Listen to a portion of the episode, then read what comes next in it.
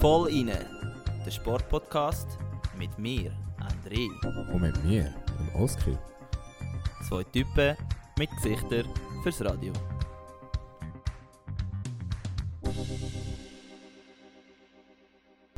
Ja, halli, hallo und herzlich willkommen zur 33. Folge vom Volline Podcast.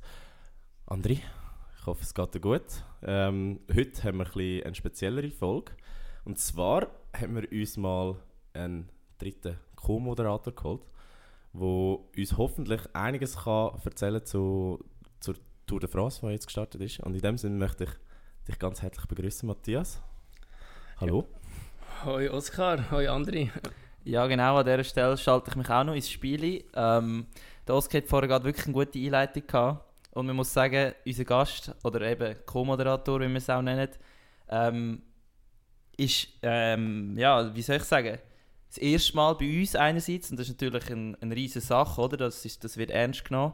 Und äh, wir haben jetzt das schon zum zweiten Mal müssen starten, aber wir hoffen jetzt auf einen guten, guten Beginn. Ja, sei ihm verzeiht, Rookie Mistake. Genau, Ja, Matt, erzähl mal, du musst ganz easy sein. Ähm, wir sind äh, auch nicht Radiohelden, eben, wir sind eigentlich Gesichter fürs Radio und nicht Stimmen fürs Radio. Ähm, wieso bist du heute da? Wieso ich heute da bin, äh, das ist eine gute Frage. Haben wir dich eingeladen oder hast du dich selber eingeladen? Ja, So etwas, so ein bisschen äh, beides. Ein bisschen. Ähm, irgendwie vor ein paar Folgen, als ich meinen Fuß kaputt gemacht habe, hat der Oskar sich über mich lustig gemacht in diesem Podcast. Und dann habe ich natürlich ihm geschrieben Ah ja? und habe gefunden, hey, das geht gar nicht, dass ich, Ich mich da mich nicht erinnern. dass ich mich nicht kann verteidigen und ihr mich so fertig macht, dann habe ich halt ein bisschen zurückgegeben, was, sie alle, was ihr zwei alle äh, für Kabis erzählt über äh, Radsport oder eigentlich da so ein bisschen äh, Also- Fake News rauslösen. Und dann ich gedacht, muss ich das richten? Und vor allem wenn es zur Tour de France hinzugeht, habe ich gedacht, äh, kann ich da als Experte kommen, obwohl ich selber nicht weiß, ob ich mehr weiß als ihr, aber Das Ding ist halt, Oskar sagt immer, dass ich der Velo-Experte bin. Aber ich muss das eigentlich verneinen, weil ich fahre einfach selber gern Velo, aber eben immer allein, nie irgendwie in einer Gruppe. Und darum, ja, du hast wenigstens schon mal ein Velorennen mitgemacht, oder? Also die, die Situation im Peloton Peloton. selber, weißt du ungefähr, wie sich das anfühlt? Ja, das ist eigentlich äh, purer Stress. ich habe noch nie so fest gelitten in meinem Leben und habe eigentlich die ganze Zeit Todesangst gehabt, wenn man das so kann beschreiben Und nach dem Velorennen ist wirklich mein Respekt für Velofahrer noch viel eigentlich größer geworden, weil das ist wirklich, das kann man sich nicht vorstellen, wie das dort so und her geht. Und noch ein kleiner Funfact, also ich bin in dem Velorennen Letzter geworden. Sehr geil. Es war so ein Rundenrennen, gewesen, 50 Runden an 1 Kilometer. Mit dem Fifi, gewesen, unserem ehemaligen Bootspartner. Und er einfach so, ja, musst einfach die ganze Zeit attackieren, musst eigentlich immer versuchen, vorzufahren. Wenn du versuchst, am gleichen Ort bleiben wie du bist, dann sie dich hängen. Ich natürlich übermotiviert, voll drin. Und äh, ja, ich bin dann irgendwie nach acht Runden das erste Mal abgehängt worden. Ah. Super. Ja, eben. ist, ja. Noch kurz, einfach, der Matt und ich haben natürlich eine gemeinsame Rudervergangenheit. Also, der wäre jetzt schon der zweite äh, Ruderpartner von mir, der jetzt bei uns im Podcast ist. Also, Von der nebst dem, U23 Weltmeister-Crew, ja. Genau. Und äh, wir kennen uns schon lange. Äh, ja, aber ich würde sagen, bevor wir zu viel zum Velofahren sagen, das kommt ja später noch als Thema, ähm, wollen wir gerade mal anfangen. Oski, du kurzen Rückblick von deiner Woche sportlich gesehen? Äh, habe Nackenstarre ja nicht können machen. Also, Kurz und bündig. ausreden, ausreden, ausreden. ja. Massiv, ja. Matt, du? Ich hatte sogar ein Highlight gehabt diese Woche. Ich bin das erste Mal wieder im Einer go rudern, seit irgendwie eineinhalb Jahren. Seit Ähm, dem Karriereende, ja. Ja, nicht ganz. Ich bin mal einig noch nachher schauen, aber äh, ja, fast eigentlich so quasi seit dem Karriereende das erste Mal wieder im Einer Das ist lustig, weil der Juli Müller, als er im Interview war, hat er auch erzählt, dass er jetzt plötzlich auch eingestiegen ist. Oder gibt's- Vielleicht gibt es eine Stimmt. Comeback-Tour, ich weiß es Stimmt, nicht. stimmt, ja. Ja, Und du, Struzzi, wie sieht es bei ähm, dir aus? Morgen ja. SM, also beziehungsweise wenn die Folge rauskommt. genau, also SM. eben das Wochenende ist äh, Schweizer Meisterschaft auf dem Rotsee. Ähm, da fahren wir mit dem Club, also mit dem Seeclub Zug, fahre ich Doppelvierer und Doppelzweier.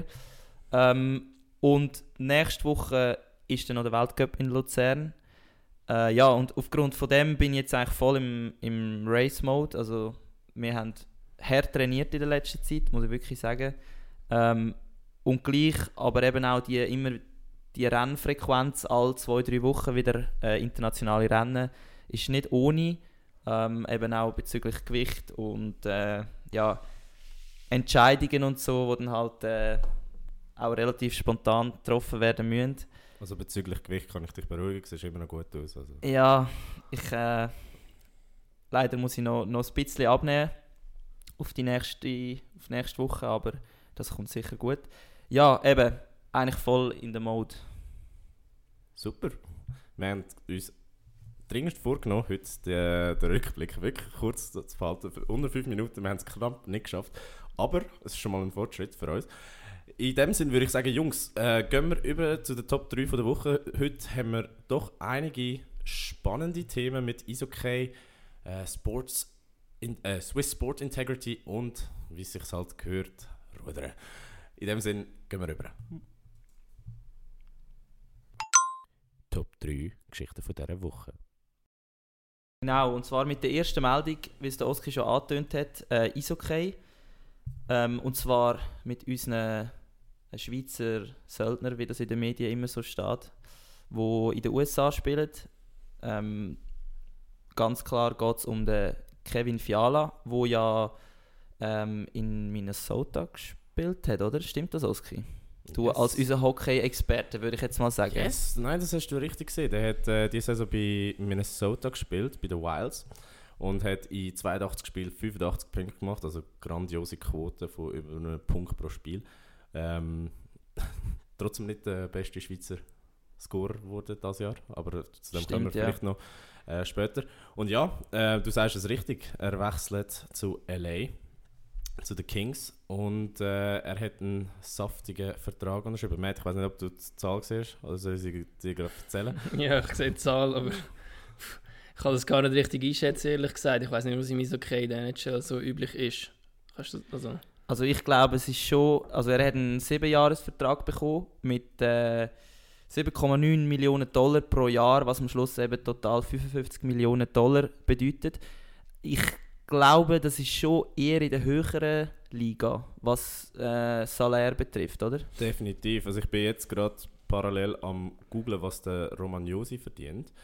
Ähm, der wird etwas in, der, in dem Umfang auch verdienen. Er hat doch irgendwie 80 Millionen kassiert für die...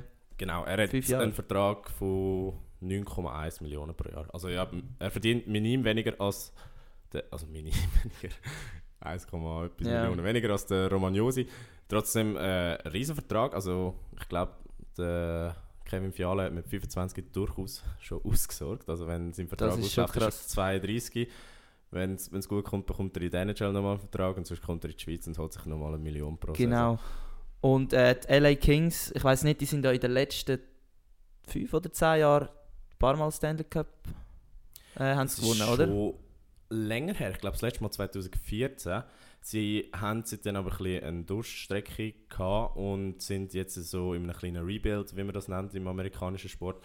Und äh, ja, es nimmt mich wunder, was, was Kevin Fiala seine Rolle ist, weil irgendwie sehe ich ihn jetzt nicht als Franchise-Player. Äh, aber ja, ich denke, er wird sicher irgendeine wichtige Rolle bekommen. Mhm. Äh, wie das genau aussieht, das müssen wir dann äh, nächste Saison anschauen. also, er wär also er ist in dem Fall sicher einer von diesen Schweizer, wo erstens eingesetzt wird sowieso, und ja. ein, ein wichtiger Spieler ist in der Mannschaft, oder? Genau. Also Weil es ist ja immer so ein bisschen die Frage bei diesen NHL-Spielern, welche Schweizer sind jetzt zwar in der NHL, aber kommen praktisch nie zum Einsatz und die anderen haben halt, wie zum Beispiel jetzt, jeder kennt wahrscheinlich den Romagnosi, der ein bisschen Eishockey äh, in der NHL verfolgt. Er, der ja irgendwie fast eben bester Verteidiger geworden wäre von der ganzen NHL. Genau, da, da möchte ich noch schnell einspringen. Das, das ist ja ähm, vor knapp einer Woche, glaube Mhm. ich, äh, ausgekoren worden. Und dort hat der Cale McCarr gewonnen, also der, der nachher auch ähm, der MVP von der NHL Playoffs wurde ist und Stanley Cup Sieger Genau, mit der ja. Colorado Avalanche, also der junge Verteidiger, der 23-Jährige, der ist zum äh, besten Verteidiger gewählt worden. Und ja, ich finde es ein bisschen schade. Äh, ich glaube, da hat es einen kleinen Bias gegeben mit, mit den Playoffs oder wie die Playoffs gelaufen sind. Das heißt, dass die Avs unter anderem auch ähm, die Nashville Predators 4-0 gesweept haben. Und dass das sicher noch einen Einfluss gehabt hat auf das Voting.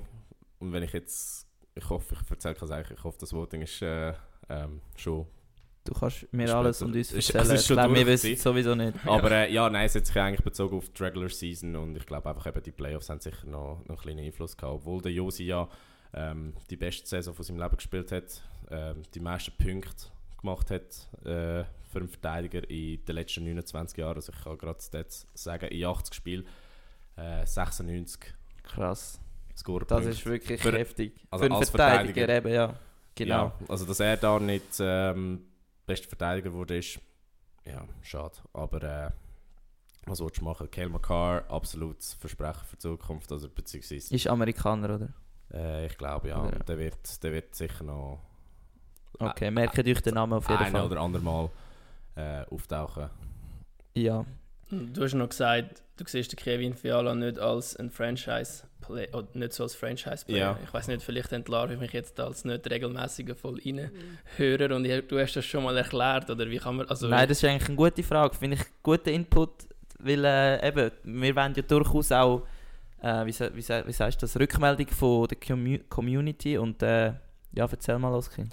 Genau, also Franchise-Player ist quasi der Spieler, der als Aushängeschild von einer Franchise, oder beziehungsweise in, zum sie europäischen Begriff sagen, von einem Team ist und äh, quasi als Vorbild vorausgeht. Einerseits als Spieler, klar, es ist meistens auch der beste Spieler im Team, plus halt auch kommerziell, also Zum Beispiel so das Gesicht eigentlich ist von, von dem, dem Team. ein Matthews. Ein Austin Matthews. Also der ähm, hat zum Beispiel, der hat jetzt eben in, in, in Zürich gespielt für die, die es nicht wissen. Und er ist dann eben zu jung gewesen, glaube ich, um sogar in der NHL zu spielen, zum zum, zum, drafted werden. zum ja. drafted werden. Und hat dann äh, 2017, Boah, das ist schon ewig her, ja. ja, ist er dann in die NHL gewechselt und hat auch übrigens zwei Trophäen gewonnen bei dieser Verleihung, wo eben der Romagnosi Zweiter geworden ist. Ja. Genau. Okay, ich glaube, das langt mal bezüglich Franchise-Player, oder? Ja. also gibt's, welche anderen Schweizer sind auch noch Franchise-Player? Romagnosi ist, ist das Aushängeschild von, von den Nashville Predators. Und sonst gibt es eigentlich gar nicht so Schweizer Franchise-Player. Also, So ein Niederreiter vielleicht noch. ja, aber der ist Nein, nicht Der so Meier. wichtig in seinem Te- Team. Ja, vielleicht ein Timo Meier könntest könnt noch... Ja. Also das Ja. ist ja ein, eine offene Definition. Das ist nicht, ja, es das ist, Ah, okay, ist nicht, in dem Sinne nicht geschützt. Der- ja. also der hat die Position inne, sondern das ist einfach so ja, ein bisschen gegen so ein, aussen, ein inoffizieller Genau. Ja. Aber ja, etwas anderes, wo ihr bisschen mehr Ahnung habt als ich, beziehungsweise ihr habt äh, amigs mit dem zu tun gehabt früher. Swiss Sports Integrity, ehemals äh, Swiss Anti-Doping. Da, da ist die Woche doch einiges rausgekommen. Ich weiß nicht, Jungs, was, was Ja, so genau, eben. Also das muss man kurz erklären. Äh, Antidoping.ch hat es früher geheißen und hat eigentlich primär sozusagen Dopingkontrolle äh, und Dopingverhütung in der Schweiz übernommen und kontrolliert. Und jetzt ist ein neuer Faktor dazugekommen und zwar ähm, sozusagen die Ethikkommission. Also die tun jetzt auch die ethischen Verstöße in der Schweiz eigentlich ja, ähm, aufklären und dann am Schluss eigentlich Maßnahmen ergreifen und ähm, nebenbei eben auch noch die alte Arbeit fortführen, wie eben die Dopingkontrollen, wo man ja, ja amigs nicht so Freude hat, wenn es dazu kommt, aber gleich, es ist nötig. Und ja, es gibt jetzt eine neue Meldestelle auf äh, der Seite Swiss Sport Integrity und dort kann man eigentlich mit einem Klick kann man einen Ethikverstoß im Schweizer Sport melden, also anonym. Ich weiß nicht, haben wir nicht Wir haben sogar, letzte glaub, mal darüber geredet? Ja. Es kommt mir jetzt irgendwie so, ich habe gerade das Es Flashback. muss relativ am Anfang gewesen sein. Ich glaube, es ist äh, entweder im Dezember oder Januar. Gewesen. Ja, auf jeden Fall kann man dort mit einem Klick kann man dann den Verstoß melden und das geht dann an eine unabhängige Kontrollkommission, die das, und das äh, untersucht. Und die Stelle gibt es noch nicht so lange, also die gibt es, glaube ich, seit Januar 2022, wenn das richtig ist. Ja. Und ja, auf jeden Fall hat man seitdem jetzt natürlich ein paar Daten können erheben und festgestellt, es wird mega krass gebraucht. Ja. Das heißt, Heftig. Wir haben fast täglich eine Anzeige. Genau, ich habe irgendetwas von 140 Meldungen im ersten halben Jahr gelesen. Also du sagst es richtig, fast Mhm. äh, eine Anzeige pro Tag. Und sie, ja, der Ernst König, der, der Leiter von, von dem Ganzen, hat gemeint, sie seien mega überrascht. Ich weiß jetzt nicht, wie es euch geht, dass, dass ihr das hört oder die Zahlen hört. Ja, also mich überrascht es schon auch mega, aber es ist immer so ein bisschen die Frage, was heisst alles Ethikverstöße? Also sind das alles äh, Hinweise auf, auf wirkliche Dopingfälle oder was gehört dort Nein, alles, also Doping gehört alles? eigentlich nicht in das rein. Für das gibt es eine eigene, also du kannst jemanden anonym melden bezüglich Doping, aber das, was wir jetzt da, oder das, was sie meinen mit dieser täglichen Anzeige, ist eigentlich wirklich ähm, ein Ethikverstoß im Sport, was als ah, Beispiel okay, zum Beispiel ja. eine psychische Misshandlung ist oder eine Schikanierung oder ähm, wie sagst du dem noch? Einfach wenn es die persönliche Integrität Verletzt, von einer Person, ja. die Sport macht, aufgrund von einer anderen Person im Sport, sei es jetzt ein, eine Athletin oder ein Athlet, sei es ein Trainer, sei es ein was gibt es noch? Irgendein normaler Funktionär. Ein Funktionär oder so, wenn du einfach dort mhm. ähm, misshandelt wirst. Und natürlich musst du auch ein bisschen unterscheiden zwischen Meldungen, die reinkommen, weil vielleicht jemand frustriert ist. Weißt, Im Sport ist natürlich schon so, es gibt immer Verlierer. Und der Verlierer hat jetzt natürlich, das ist jetzt mega makaber ausgedrückt, aber der Verlierer hat jetzt immer eine Möglichkeit, auf das Knöpfchen zu drücken und sich dort zu melden. Aber ich glaube, was sie da meinen, ist wirklich auch die krassen Sachen, wie zum Beispiel eben, was wir jetzt äh, darauf kommen werden, ähnlich wie bei dem Macklingen-Protokoll, mhm. ähm, dass es da bei den Synchronschwimmerinnen in der Schweiz äh, krasse, ja, krasse Missstände aufgedeckt worden sind und das dann eben gemulden worden ist und das sind dann eben so Fälle, die ja wirklich müssen aufgeklärt werden genau. und ja, also ich weiß nicht, haben ihr Doku gesehen? So, Nein, nicht. Oder? Aber noch zum, zu deiner Frage zurückzukommen, hat es mich überrascht. Ehrlich gesagt, dann eigentlich nicht so. Also einfach, wenn man so weiß, wie, wie die Umgebung ist von eben die Sportumgebung, wenn man in dem drinnen ist, dort sind so viele Leute mit, also ich meine, mittlerweile, die Schweiz ist eine Sportnation, wir haben relativ viele Profisportler oder Leute, die sich voll in dem widmen. Und eben, wie du gesagt hast, man, durch die, die 140 ist noch nicht gefiltert, was sind wirklich Sachen, wo äh, also wirklich begründet sind und was sind Sachen, wo einfach Leute frustriert sind oder, oder nicht so zufrieden. Ich meine, äh, je nachdem, wenn du noch scheiße getroffen bist oder irgendwie Konflikt hast und gerade keinen Ausweg siehst, mhm. ist das halt yeah. vielleicht auch einfach ein Tool, um einen Hilfeschrei rauszulassen. Äh, auch wenn es dann noch nicht wirklich, aber einfach ja.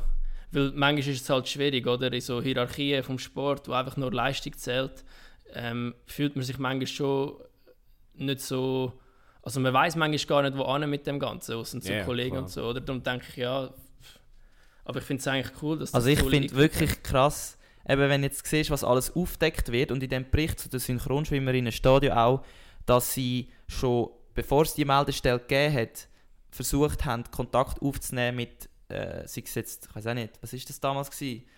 Swiss Olympic oder... Äh, haben, also ja, ich, also ich habe Doku geschaut. Also nur kurz, eben, yeah. sie haben versucht, Kontakt aufzunehmen und sich irgendwie zu melden, aber es ist einfach kein Organ herum, das ihnen zugelassen hat, oder? Mhm. Und nur schon der Fakt ist eigentlich krass. Ich meine, dass das nicht gegeben hat, erscheint aus der jetzigen Sicht für mich so heftig, dass ja. man das nicht früher realisiert hat. Also es ist lustig und ich nehme jetzt etwas vorweg, wo quasi später in der Doku passiert, aber es geht eben um die Swiss Sports Integrity Stelle, wo du die Ethikverstöße kannst melden und äh, die kommt nicht so gut weg in der Doku.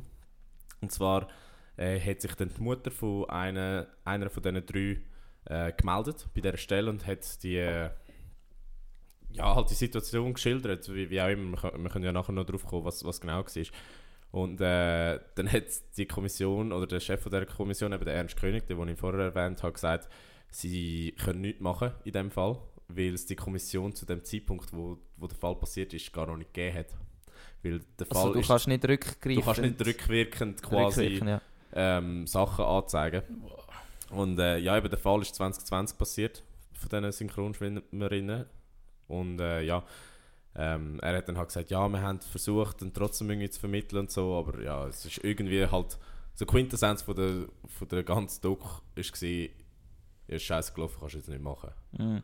Genau, und nur kurz zum, eigentlich so zum Inhalt von der, äh, es ist ja nicht eine Beschwerde, sondern es ist ein, von, von dem Verstoß, muss man jetzt wirklich sagen, ist eigentlich gewesen, dass die Athletinnen wirklich aufs Gröbste persönlich schikaniert worden sind, zum Teil sogar äh, mit Flaschen beworfen worden sind, ähm, dass sie beleidigt worden sind. Dann wirklich auch ein krasser Faktor, den wir ja auch kennen. Also eben, der Mad ist auch im Lichtgewicht gestartet und wir haben das auch sicher schon ein paar Mal erlebt, eben der Konflikt zwischen Trainer und Athlet, wenn es ums Gewicht geht. Mhm. Also in Lichtgewicht, also in Gewichtskategorien, wo man eben muss eine gewisse Anzahl Kilo haben am Wettkampftag, ist das wirklich ein riesiges Konfliktpotenzial. Und auch das haben sie gesagt in dem Bericht, eben, dass die Schwimmerinnen also als fett bezeichnet worden sind, dass sie wirklich äh, ja, einfach nicht schön sind und dass sie müssen abnehmen und also es geht, es geht noch weiter, es ist sogar noch körperlich geworden. Also teilweise haben sie die Trainerinnen Verletzungen zugefügt oder äh, haben die Verletzungen in Kauf genommen, haben die Athletinnen verletzt lassen starten, haben äh, ja, verschiedenes gemacht. Also das Härteste, was sie in der Doc erzählt haben, war, dass äh, die einen damals einen Spagat machen und dann ist die Trainerin auf den Oberschenkel gestanden und sie hat Hüftprobleme gehabt und entsprechend hat extrem geschmerzt und sie hat Oh, einfach gebrüllt und der Trainerin sei es scheißegal gewesen und das Ganze hat eigentlich darauf gefruchtet, dass du absolut ersetzbar bist. Ja. Dass, dass du weißt, okay, wir sind acht Schwimmerinnen, die im Team starten, Mhm. aber wir haben noch vier Reserven. Oh wow. Und einfach so der, alles auf dem psychologischen Druck und halt eben die psychologische Misshandlung plus die physische Misshandlung. Und äh, ja, es ist äh, ein heavy Doku, Doku zum Schauen. Ich weiß jetzt nicht, wie es euch geht, aber mich überrascht es irgendwie wenig. Gerade in so Sportarten wie Synchronschwimmen, die so ein bisschen Ja, eben, Ostblock-Mentalität haben. wo du halt Oder wirklich Trainingsmentalität. Eben, ich sage jetzt rhythmische Gymnastik, Kunstturnen, Ballett.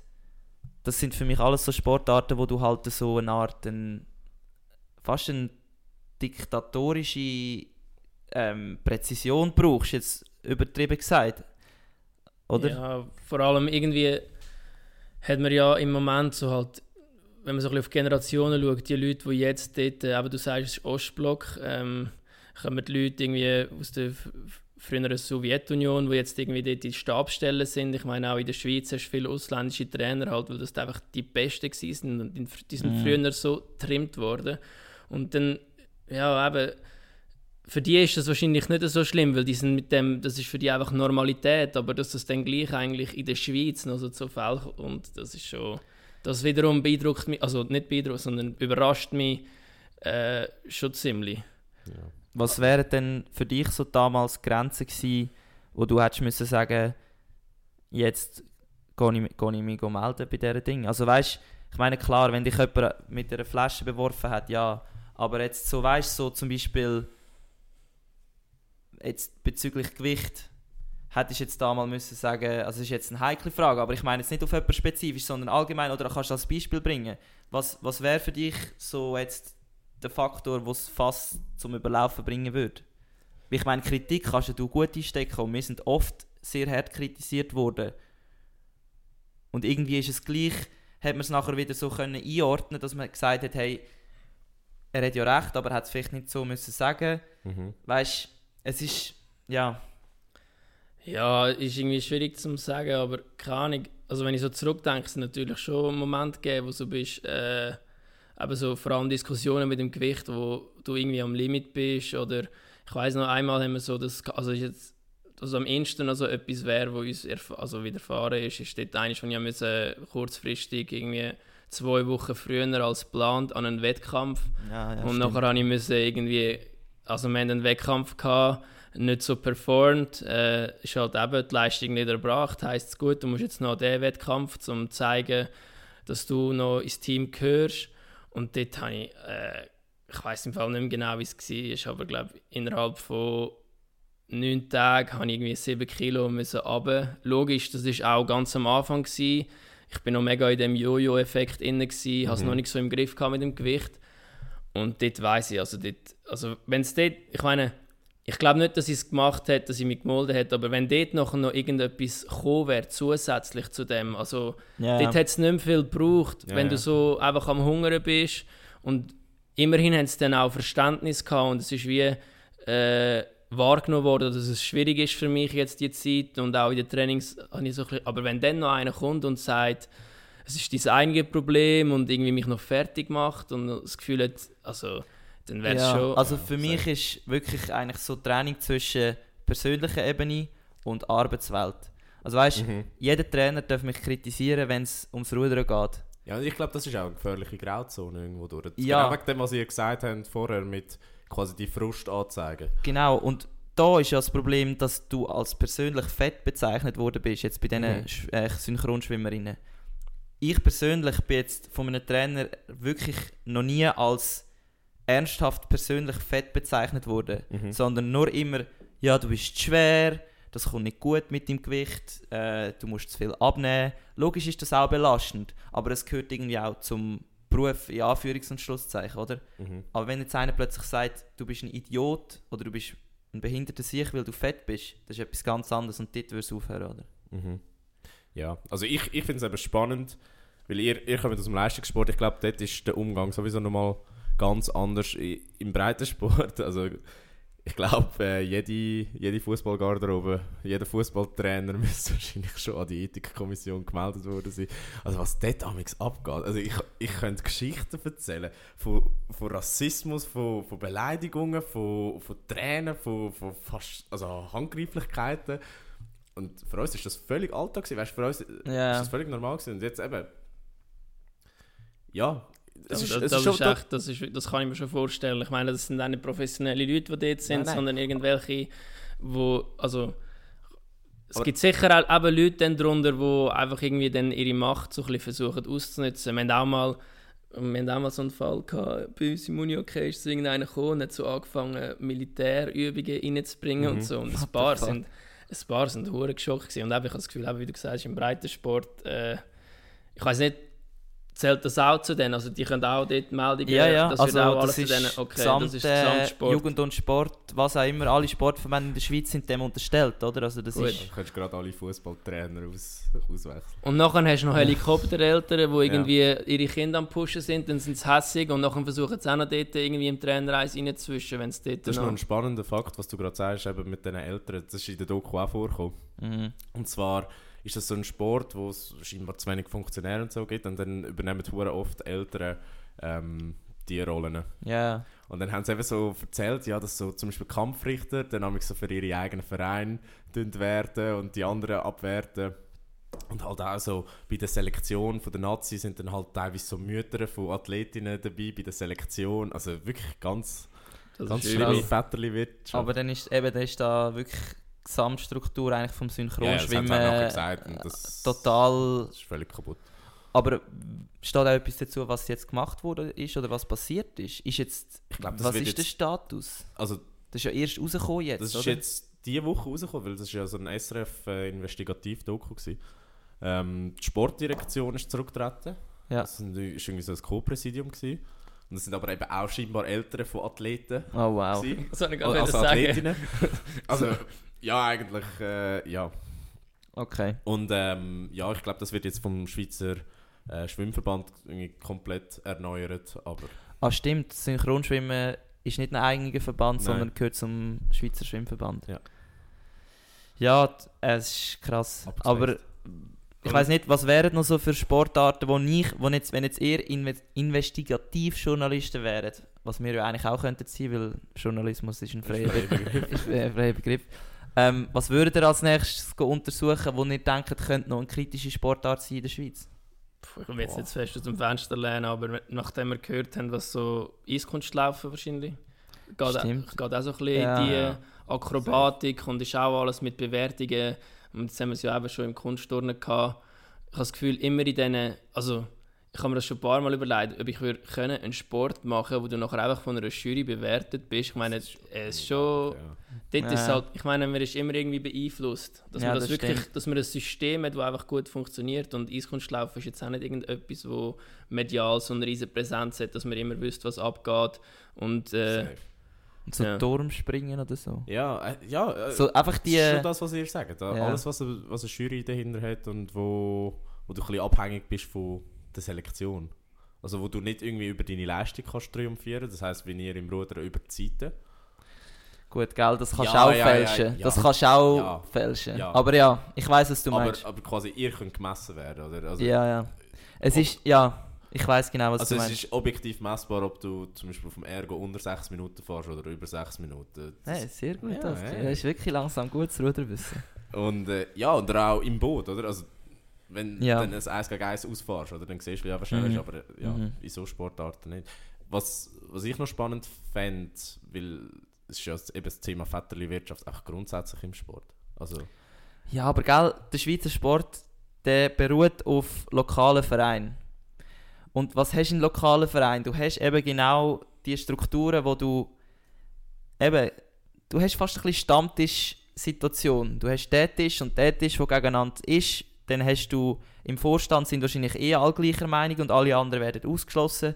Ich glaube, da darfst du auch nicht zu weit go kontrollieren und machen, weil irgendwo gibt es einfach die Situation, vor allem eben, wenn das System safe. auf lokal aufbaut, aber eben so grosse Missstände, habe ich schon das Gefühl, muss man aufdecken. Und das ist ja auch nicht unbedingt ein negativ, also logisch, man kann es negativ sehen, aber das Ding ist, mega oft ist es ja auch einfach, aber wie du gesagt hast, der Schweizer Sport der baut auf dem und ist angewiesen und Ja, ja. die ehrenamtliche Arbeit oft auch dann halt von Eltern, Ja, weil genau. die sind halt committed und das braucht es dann auch. Ähm, und logisch, es gibt immer irgendwelche Doppel, die nachher ihre Macht versuchen auszunutzen, aber das kann man halt nicht kontrollieren Ja, und das wird es immer geben. Darum ist es sicher gut, dass es jetzt die Stelle gibt, wo, wo man sich kann melden kann. Ähm, und eben, auch wenn es nur ist, ich meine, auch wenn nichts daraus rauskommt, ich habe das Gefühl, logisch, man muss es dann filtern, aber vielleicht ist es einfach ein Sprachrohr und wo nur schon hilft, dass die Leute das mal können platzieren können. Äh, Mm, mm. Oder das einfach zu Absolut. wissen, dass sie das können platzieren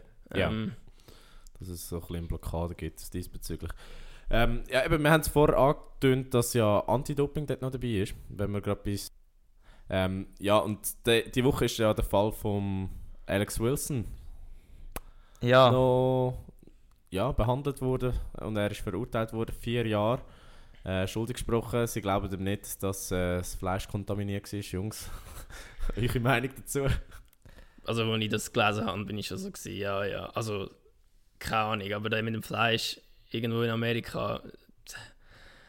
Schau, ich hoffe, oder keine Ahnung, ich finde es einfach alle. Ich meine, Doping ist immer ein heikles Thema, so oder so, aber ich finde es dann einfach irgendwie schäbig, wenn sie gepickt haben, noch so eine Story aufzuziehen und so äh, go lügen noch mehr und einfach dich noch weiter in die Scheisse reiten. Äh, ich finde es schon noch heftig. Also, ja.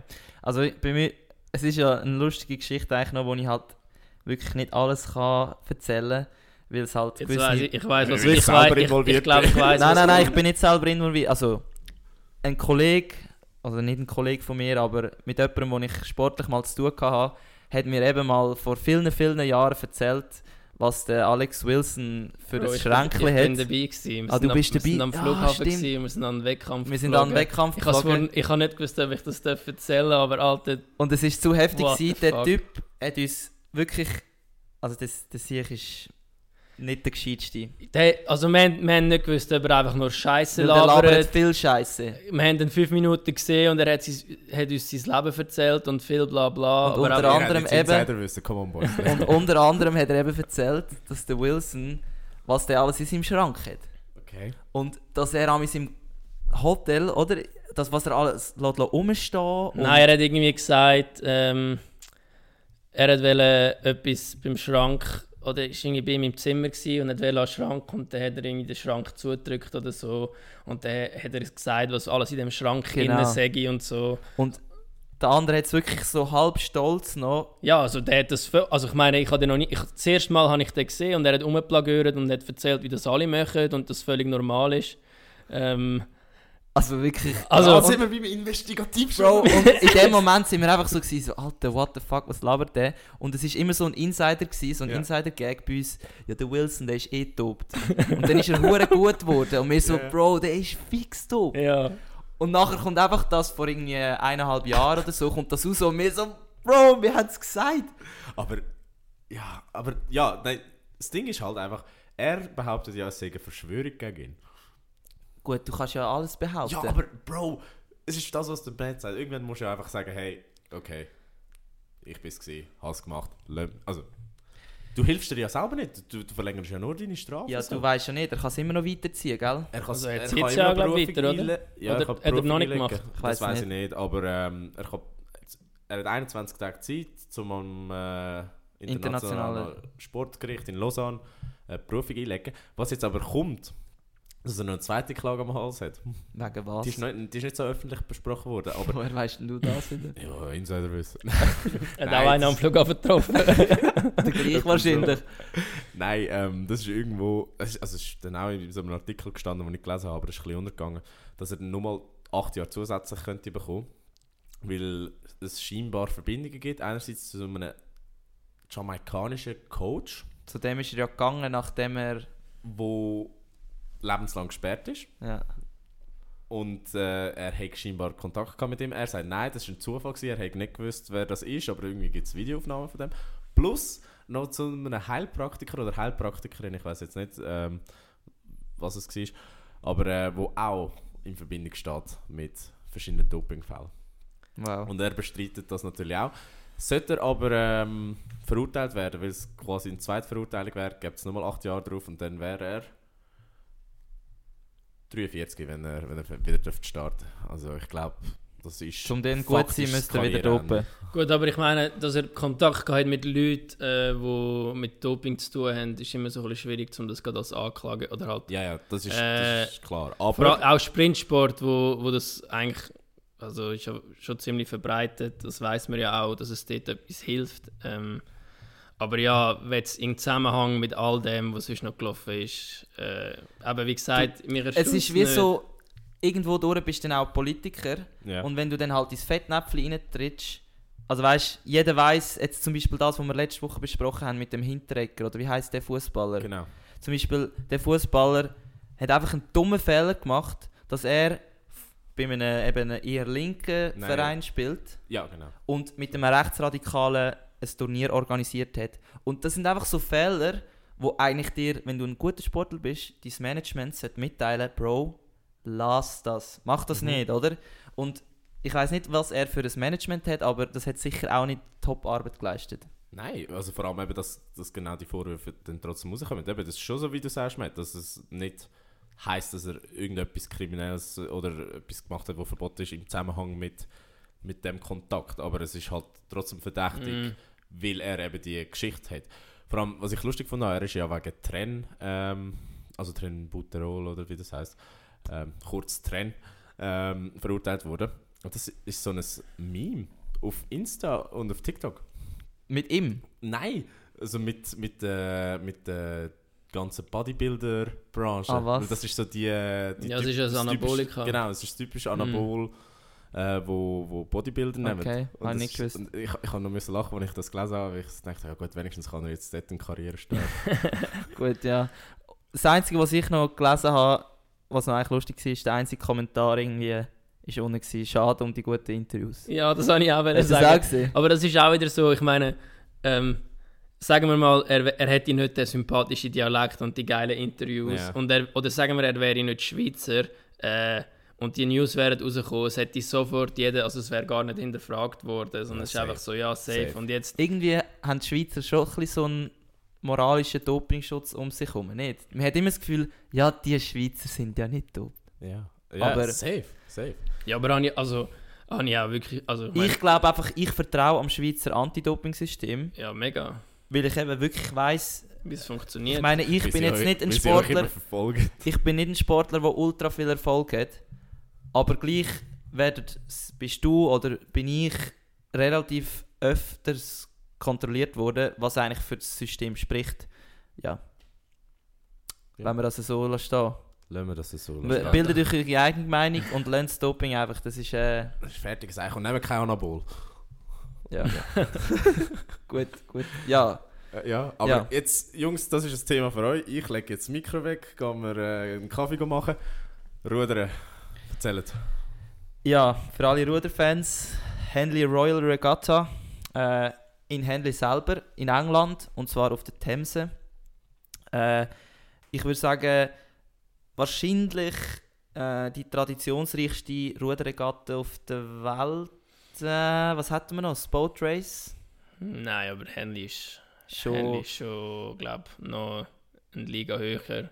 Auch die ganze, das ganze rundherum, Ja, weil es ein stimmt. mehrtägiger Event Ja, ist. genau. Und also, Ja, es ist, es ist einfach ein riesen, ein, ein, eine mehrtägige Zelebration vom Rudersport in Großbritannien, wo das extrem auch, also groß ist und ja. Genau, und es ist eine spezielle Regatta, also ihr müsst euch das so vorstellen, ähm, es gibt unterschiedliche Leute von der ganzen Welt, die dort mitmachen und zwar gibt es 26 verschiedene Kategorien sozusagen, also bei uns würden das äh, irgendwelche komische Rudernamen haben, wo du halt irgendwie sagst Doppelvierer und Vierer ohne und so, aber dort hat wirklich jede Challenge sozusagen, also das ist eine Kategorie, jede Challenge hat einen speziellen Namen, wo irgendwie einem Landlord oder einem Prinz oder einer Prinzessin oder einer Königin gewidmet worden ist. Und ähm, dann kann man eben als internationaler Ruderer, als Clubruderer, als irgendetwas zwischendrin kann man dort äh, teilnehmen und das Rennen oder eben die Regatta ist eigentlich noch speziell, weil sie sozusagen im K.O.-Modus funktioniert. Also das ist etwas, was man eigentlich in der Ruderwelt nicht so kennt, weil du eigentlich, also du fährst am Mittwoch an und am Sonntag wäre rein theoretisch das Finale, also sagen wir jetzt wie bei einem Grand Slam beim Tennis, wo du halt in der ersten Runde gegen einen Gegner fährst. Und wenn du gegen den Gegner verlierst, dann bist du draußen. Das heisst, du kannst am Mittwoch schon saufen. Und ja, das ist wirklich, dort gibt es eben auch riesige Partys nebendran, also müsst euch das mal reinziehen. Ja, da würde ich aber auch am Mittwoch raus, rausgehen. Es ist aber, jetzt, das ist ein das falsche Bild, das ich von dieser Ja. Regatta erzähle. Nein, Spaß. Es ist eine richtig krasse Traditionsregatta, mit, wo alle schick angelegt sind, also richtig royal, kann man schon sagen. Und vor allem, was es auch so ein bisschen speziell macht, eben, es ist Club vor allem. Es hat auch, weiß nicht, es hat schon Nationalmannschaften oder einfach Teams, aber die starten dann immer für den Club. Und das Ja. Geile ist, du gehst immer so, du musst dann einen Anzug haben von deinem Club und Genau. äh, es ist auch so ein bisschen das Bild, das man kennt aus dem Film vom Rudern, so der elitäre Sport, wo alle ihren Ja, Anzug genau. haben und also es, es ist auch wirklich dort wird es so Mhm. gelebt. Ähm, Also ich habe auch schon Bilder gesehen. Ja. Also, es, es, sieht, es sieht ein bisschen aus wie halt Hogwarts. Ja, ja, es hat aber etwas. Also Es so mit, der- mit der Krawatte Ja, und so. genau, genau. Und das ist auch das typische Englisch-Universitäre. Und ähm, noch vielleicht kurz zu der Geschichte für alle, die noch ein paar Facts wollen hören ähm, Also die Henley Royal Regatta hat es erstmals 1839 gegeben. Und zwar am Anfang ist es nur ein einziger Nachmittag, gewesen, wo das stattgefunden hat. Und äh, Beliebtheit ist dann aber so groß gewesen, dass dann am Schluss eben fünf Tage daraus geworden sind, also Mittwoch bis Sonntag. Das ist ein richtiges Festival. Mittlerweile sind wirklich die besten Ruderer von der Welt wollen dort mitmachen und gewinnen, was ein riesen Status ist, wenn man dort mal kann eine Challenge gewinnen kann. Und ähm, der Name Royal Regatta hat es bekommen äh, 1851, weil der Prinz Albert ist dort Patron geworden, was auch immer Patron heißt von dieser Regatta. Das heißt, er hat wahrscheinlich Geld gezahlt, um das aufzubauen oder weiß ich was. Und seitdem darf sich die Regatta eben Royal nennen. Und äh, ja, es ist nicht ganz 2 Kilometer die Strecke, sondern es sind irgendein paar Miles, 1,5 Miles, glaube ich, was 2,112 Kilometer sind. Das heißt, für alle Ruder da draussen, ihr müsst leider ein bisschen weiter als 2000 Meter fahren. Äh, ich weiß nicht, der Rennplan wird wahrscheinlich etwa der gleich sein. Ähm, ja, Gut, der Rennplan hängt dann halt auch meistens eben von deinem Gegner ab. Äh, genau. Weil es ist ja dann auch so, dass du im anderen vorne rein kannst fahren und ein bisschen stören. Schau, darf man nicht, ja. aber es, es ist schon so ein bisschen... Ja, auch- genau. Und das Lustige ist auch noch, dass da ja die Regatta eigentlich vor der FISA, also vor dem Weltruderverband gegründet worden ist, haben die ein eigenes Reglement, wo aber nachher sozusagen auch von der FISA akzeptiert worden ist. Und auch was auch noch spannend ist, für die, die sich ein bisschen für die olympische Geschichte interessieren, der Pierre de Coubertin äh, ist ja der Gründer von der modernen Olympischen Spiele. Also das ist irgendwie 19... Nein, 18... 96. 96. Frau, ja, das, ich habe immer wieder Freude, wenn der Oski ein paar Facts weiss. 1896 ist, äh, in Athen sind die ersten modernen Olympischen Spiele gewesen, und er ist eben der Gründer gewesen. und das eben an der Henley Royal Regatta nur Amateure gegeben haben, die haben dürfen mitmachen. Mhm. Das heisst, Leute, die nichts mit dem Sport zu tun haben, sie haben nicht mal dürfen körperlich Arbeitende sein. Das heisst, nein, wirklich jetzt. Also zum Beispiel Maurer oder Maler haben nicht dürfen mitmachen, weil sie Also du hast so krass trainieren könnt beim Also blöd- Malen. blöd gesagt, du hast müssen ein elitärer Wichser sein, der nichts macht. genau. Einfach ein Bürofuzzi, wo äh, ich frage mich, wie hätten die überhaupt können 2000 Meter runterbretschen, wenn, wenn du nicht fit bist. Aber ja, auf jeden Fall reine Amateur-Regatte. Äh, und der Pierre de Coubertin hat eigentlich aufgrund von dem hat er das Prinzip für die Olympischen Spiele aufgenommen, also aufgrund von der Henley Royal Regatta. Da Ja. Geschichtslektionen mit anderen. Noch ein letzter Fakt. äh, bei den beiden Olympischen Spielen in London 1908 und 1948 ist Henley äh, die olympische Ruderstrecke. Gewesen. Also auf der Themse. Ja, auf der Themse, aber du musst dir das halt so ein bisschen vorstellen wie zum Beispiel ein Rotsee. Ja. Ist ziemlich ähnlich. Ist auch Es noch, hat jetzt nicht Platz gehabt für so Bahnen. hey, frag mich nicht, wie die das gemacht haben. Ob es auch im K.O.-Modus war, Hm. habe ich wirklich äh, nicht recherchiert. Nein, das aber kann ich jetzt nicht noch nachschauen. Nein, das ist noch spannend. Aber ja, ähm, fertig mit diesen Facts oder geschichtlichen Darf ich noch Dingen. schnell etwas fragen? Sind wir die mal gefahren? Nein, Leider aber nicht. Das ist... Das Problem ist eben in der Schweiz, du hast immer an dem Wochenende, was jetzt ist, es, hast Schweizer Meisterschaft. Super. Und meistens lädt dich eben dein Club oder der Verband... Gut, dich ist nicht unbedingt das La, es ist halt auch irgendwie die einzige Regatte, wo du kannst als Sportler, vor allem wir, die eigentlich auch so ein bisschen vom Club unterstützt worden sind, Stimmt, ja. ist es einfach so das Wochenende, wo sie von dir profitieren. Also, ähm, Ja. ja, darum ist es eigentlich gar nicht so in Frage gekommen. Aber ich hätte mal können gehen äh, mit meinem neuseeländischen Club. Haben Ah, sie das mich stimmt, gefragt, ja. ob ich will gehen und es wäre so geil. Also ich hätte Bock gehabt, aber äh, ist dann leider nicht, nicht daraus geworden. Aber eben, es kommen sogar Clubs aus Neuseeland, Das ist krass. kommen da hin und das ist ein riesen Ja. Highlight. Genau. Und jetzt nur noch kurz zu den Aktualitäten. Wir haben vier verschiedene Schweizer Ruderer, die dort gerade mitmachen oder mitgemacht haben. Mhm. Und zwar alles Kollegen von uns, Kollegen, die wir jetzt auch noch jetzt noch damit rudern. Zum Beispiel der Andrin Gulich ist mit der Yale University, also USA, So, ja. dort gestartet, ist jetzt weitergekommen. Also er ist jetzt in der Samstagsrunde. Wie auch der Tim Roth. Er ist äh, mit California Rowing, also äh, mit der Berkeley University, ist er dort äh, Alles so weiter. Top-Unis, hä?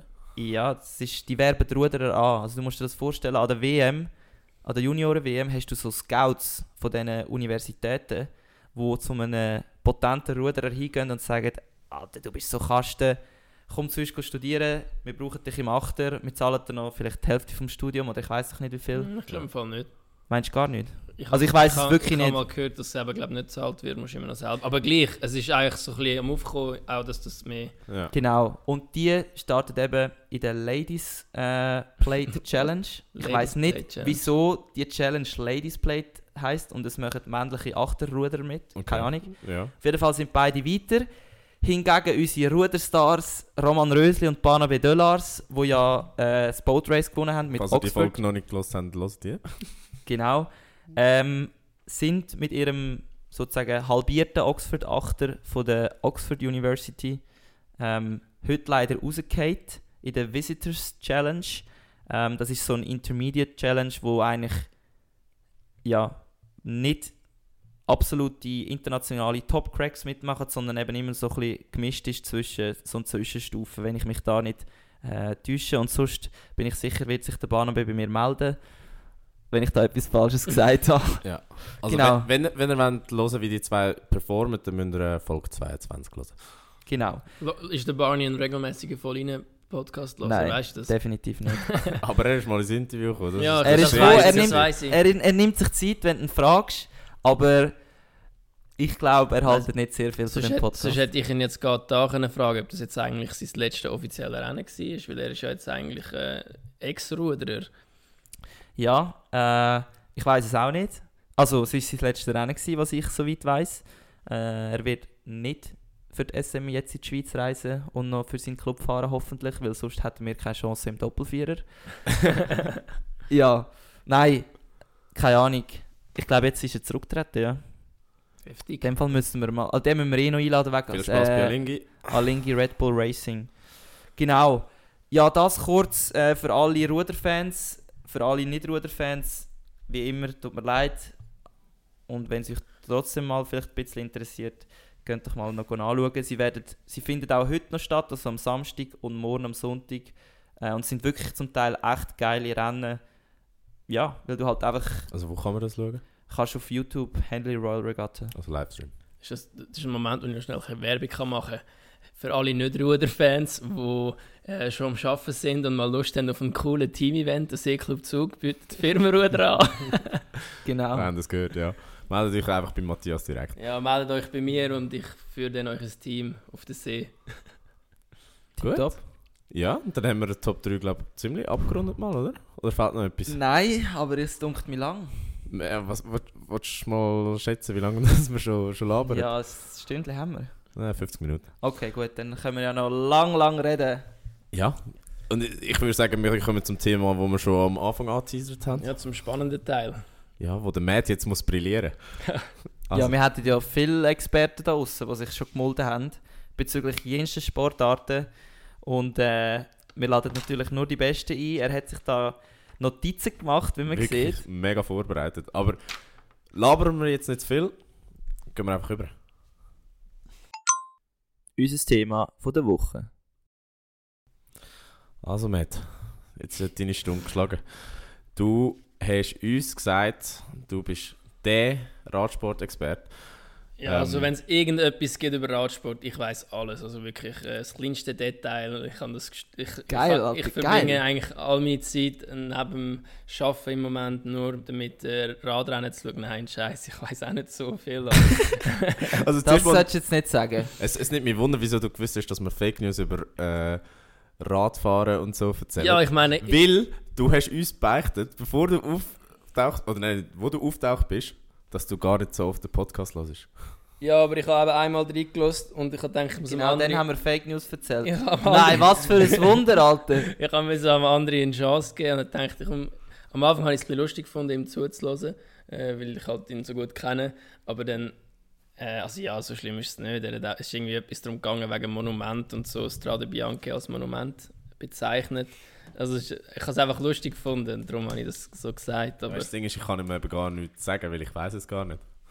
ja, ist auch nicht, also ich meine, ich finde es, ja, Ja, Ich, ich finde, ich zelebriere einfach das äh, Velofahren extrem. Das äh, stimmt, Die, die mich kennen, das wissen, dass ich so ein bisschen im, nach dem Ruder ist das so ein bisschen jetzt mein Sport geworden, den ich einfach mega fühle. Und keine Ahnung, es ist auch so ein bisschen ein Sport, äh, wenn du, also wenn man Velorennen selber nicht schaut oder wenn man nicht so versteht, ist es auch eher schwieriger, um das zu fühlen. Mhm. Aber wenn man so mal ein bisschen reinkommt, ist es also mega sagen wir spannend. es so. Wenn es ein äh, Drive to Drive- Survive Nein, es geht, von es geht, es geht im Fall, glaube ich, jetzt dann von äh, einem Team, Bora Hans Grohe. Ah, und ja. für alle, die Spanisch können reden, gibt es auch schon eins von Movistar. Ich habe es zwar noch nicht gesehen, aber ich habe es noch nicht gesehen, aber es ist ganz schön easy witzig, weil es auch halt nicht so gestaged ist und Ja. so ein bisschen wirklich Drama gibt. Ähm, ja, Eben, nur kurz. Äh, falls eine Serie, die wirklich populär würde werden würde geben vom Radsport und dann hättest du eben nachher auch viel mehr Lust, um das zu schauen, weil eben alles verstehst, habe ich Mhm. genau das Gefühl, könnte ein ähnlicher Boom entstehen wie jetzt bei der Formel 1. Oder? Bin ich da richtig? Kann ich nicht einschätzen. ist- ich, ich glaube im Fall schon, vor allem auch, wenn man sieht, eben wie groß das. Also ich meine, wenn man sieht, jetzt Corona ist schon mal ein riesen Boom gekommen beim Velofahren, wenn man sieht, Mhm. wie viele Leute das immer auf dem Velo hocken. Ähm, aber eben, dann so ein, das Problem ist halt, die Velorennen die gehen so lang. Vielleicht ist das halt noch auch ein etwas, was zurückhält. Hm. Ja. Ich meine, Tour de France, Sie haben es gesagt, äh, fährt- hat heute angefangen. Ähm, Gut, weißt du das? Super übergeleitet. Ey, Oh, super. Ja, nein, aber ich meine, das geht jetzt drei Wochen lang. Du könntest eigentlich jetzt jeden Tag mehrere Stunden Velorennen schauen. Es ist halt einfach, es gibt so viele Rennen, so viele Sachen, die du kannst schauen. Es gibt, ich meine, im Formel 1 ist auch noch so, es gibt 20 Fahrer. Man kann so ein bisschen mit allen, äh, eben nach dem Drive to Survive, alle kennen so ein bisschen die Stories zwischen den Fahrern, Mhm. aber jetzt Mhm. Tour de France hast du irgendwie 176, nein, da geht es so nachlesen, kannst Fahrer. nicht sagen. Das darfst du ruhig so tun, als So würdest du tun, das wissen. Nein. Weil es ist ein Grundding von unserem Ding, dass wir recherchieren und ja, sorry. Aber, aber du hast 176 Fahrer und 22 Teams. Ich meine, es ist einfach eine riesen Masse und da sind alle die, die daheim bleiben, äh, nicht drin. Also es sind ja nicht immer alle. Stimmt, ja. Ja, weil man muss ja kurz erklären, im Velofahren ist es ja nicht wie im Fußball, wo du quasi ähm, so einen Stammelf hast mit äh, keine Ahnung, gut, im Velofahren sind es weniger Fahrer, sind es glaube ich acht, oder? Es Pro sind Team. acht jetzt äh, der Tour de France pro Genau. Team. Und, und die werden ja immer selektioniert für jede Rundfahrt oder für jeden Klassiker auf Basis von quasi ihrem Oh. Können, oder? Oder ihrer, ihrer Charakteristik. Genau. Also. ja, also eben, es ist. Man macht meistens am Anfang so ein bisschen einen Rennplan und es sind dann schon meistens so ein bisschen die gleichen. Oder jeder, vielleicht zum Beispiel ein, einer, den viele kennen, Peter Sagan, ähm, der hat immer so ein bisschen seine Leute dabei gehabt. Äh, du fährst schon eigentlich meistens im gleichen Team und es rotiert nicht mega, aber eigentlich sind es, glaube ich, immer 20 Fahrer pro Team und dann pro Rennen 8 und dann gibt es halt. Ja, dann teilt man das immer so ein bisschen auf. Äh, genau. Ja, wenn wir gerade zu der Tour de France äh, übergehen wollen, wo jetzt eben am 1. Juli, also jetzt habe ich ein bisschen Verwirrung gestiftet, weil ich vorher gesagt habe Samstag, aber eigentlich nehmen wir am Freitag auf. 1. Juli hat sie gestartet. Ähm, jetzt, jetzt redet alle von dieser Tour de France. Wieso ist Tour de France überhaupt so etwas krass Spezielles? Also es ist ja wie eigentlich, wenn das gewünscht, das ist wichtiger als ein Olympiasieg oder ein Weltmeistertitel in der Karriere von einem Radsportler, nicht? Ja, wie wir gesagt haben, es gibt so viele Radsportler. Es ist natürlich immer je nachdem, was du für ein Fahrertyp bist. Äh, aber es ist, es ist definitiv der Traum von jedem GC-Fahrer, also Gesamtklassementsfahrer, Tour de France zu gewinnen. Und sobald du mal Tour de France gewonnen hast, steigst du so ein bisschen auf in einen, also In Radsport Olymp. ja, wirklich, also... Mhm. Okay. Und wa was es so, also Tour de France ist so ein bisschen etwas, wo jeder kennt, aber es gibt ja eigentlich drei Grand Tours, also Giro d'Italia ist immer der erste, dann kommt Tour de France und dann gibt es noch Vuelta a España, aber also Strade Bianchi. Strade Bianca. Und dann gibt es eben noch so kleine, aber das sind so die grossen drei Wochen Rundfahrten. Und Tour de France ist halt auch der Event, wo am meisten medial, also Begleitet wird. ja, genau. Und das ist halt auch so ein bisschen das, was, wieso das Sponsoren eigentlich im Radsport drin sind, das, was am meisten Geld Mhm. reinbringt. Und darum ist sicher das, aber dann ist es natürlich auch Geschichte, ähm, wo, Ja. wo dazu kommt. Und du bekommst, glaube ich, 80'000 Franken, wenn du gewinnst, oder? Das ist eigentlich nichts. Nein, du nein, denkst, dass das, das Ich also, habe gemeint 80'000 für den Gewinner. Oder im Gesamten 400? Ja, mal, es kann sein. Also ich weiß es nicht. Auf jeden Fall, auch wenn es jetzt eine halbe Million wäre, im Vergleich zu dem, was jetzt eben ein Kevin Fiala an dem Tag oder in diesen drei Wochen verdient, ist es kein Vergleich. ach, ja. krass, ja. Genau. Ähm, jetzt, wenn wir heute einen Start haben, ich weiß nicht, jetzt, es hat eine gewisse mediale äh, Aufruhr gegeben, gibt es auch immer logischerweise, wenn alle von von der Tour de France davon reden. Aber ganz etwas Spezielles zum Beispiel, äh, wo immer wieder vorkommt im Radsport, sorry, jetzt reden wir schon wieder über das gleiche Thema wie vorher, aber Doping. Und da hat es jetzt auch wieder gewisse Razzia, ein, ein Razzia gegeben im Team äh, Bahrain Victorious. Ähm, das ist ja nicht das erste Mal, oder?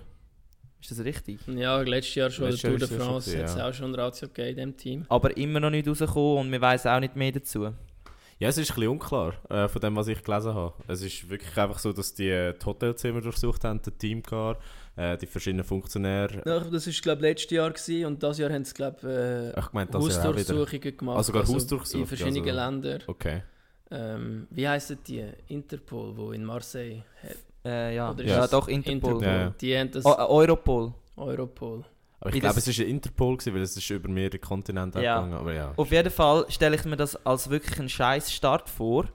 Ich meine, letztes Jahr ist es, glaube ich, während der Tour passiert. Ja. Jetzt ist es vor der Tour passiert und jetzt müsst ihr euch mal in die Situation hineinversetzen. Ihr seid voll sozusagen im Fokus auf drei Wochen brutale Rennen. Ihr habt eure Ziele und dann bekommst du einfach eine Nachricht, dass daheim deine Wohnung durchsucht wurde. Das ist schon hure krass. Ich finde es ehrlich gesagt einfach auch hure scheiße vom Zeitpunkt her. Ich meine, Mega. logisch, also einfach auch, weil jetzt Radsport wieder so als Dopingsport angestellt wird und es hat ja schon mit der Geschichte, also sie kämpfen ja schon mega mit dem Image und ich habe das Gefühl, also ja, es wird logischerweise, oder nicht logischerweise, aber sehr wahrscheinlich wird noch dopt im Radsport, so wie in anderen Sportarten auch. ja. Aber das Image, was es hat, ist eigentlich überhaupt nicht vertreten. Also ich finde, logisch, ich habe keine Ahnung, das ist einfach meine Wahrnehmung, aber ich habe das Gefühl, ich finde es einfach schade, dass jetzt wieder gerade mit so einer, so einer Schlagzeile angeht und wieder alle am spekulieren und dies, das und eben auch fürs Team, das ist voll scheiße, wenn jetzt einer von denen gewinnt. Ja. Ähm, Heißt es nachher, ja. ja, und es ist einfach auch unfair für die, die, die fairen Sport machen und sich einfach akribisch. Ich meine, die Frage ist halt auch immer, äh, aber was, was, was ist der Grund gewesen? Wahrscheinlich haben sie schon einen Mhm. Grund gehabt, dass sie die ganzen Hausdurchsuchungen machen, aber Ja. ja. Ja, wahrscheinlich war es beim Alex Wilson im Schränkchen. gewesen, Aber ja. Gut, genug über Doping geredet. Äh, Ja. Kommen wir zum Sportlichen. Ähm, wir haben vorher, vor der Aufnahme, bevor du da warst, Matthias, darüber geredet, dass wir es eigentlich lustig finden, dass die Tour de France immer im Ausland startet. Oder gefühlt immer im Ausland Ich startet. habe im Fall genau das Gleiche gedacht. Ich sowieso ist das eigentlich so, aber ich glaube, da ist wieder eine finanzielle, also ich als Gefühl und auch ich höre ich einen Podcast, der über Radsport geht. Ähm, und die haben auch gesagt, das sind ehemalige Radprofis und die haben auch gesagt, es ist einfach das Geld. Mhm. Das ist Und- Marketing, oder? Nicht? Ja, und ich glaube, es ist ich glaube, Tour de France, wo Geld bekommt, wenn, von dem Land, wenn sie es... de- Also ja, logisch, Marketing für die Stadt und für... Ja. für äh, ich meine, das ist ein riesen Event, wo du dort herholst und, und äh, das generiert halt eben diese Dinge. Und...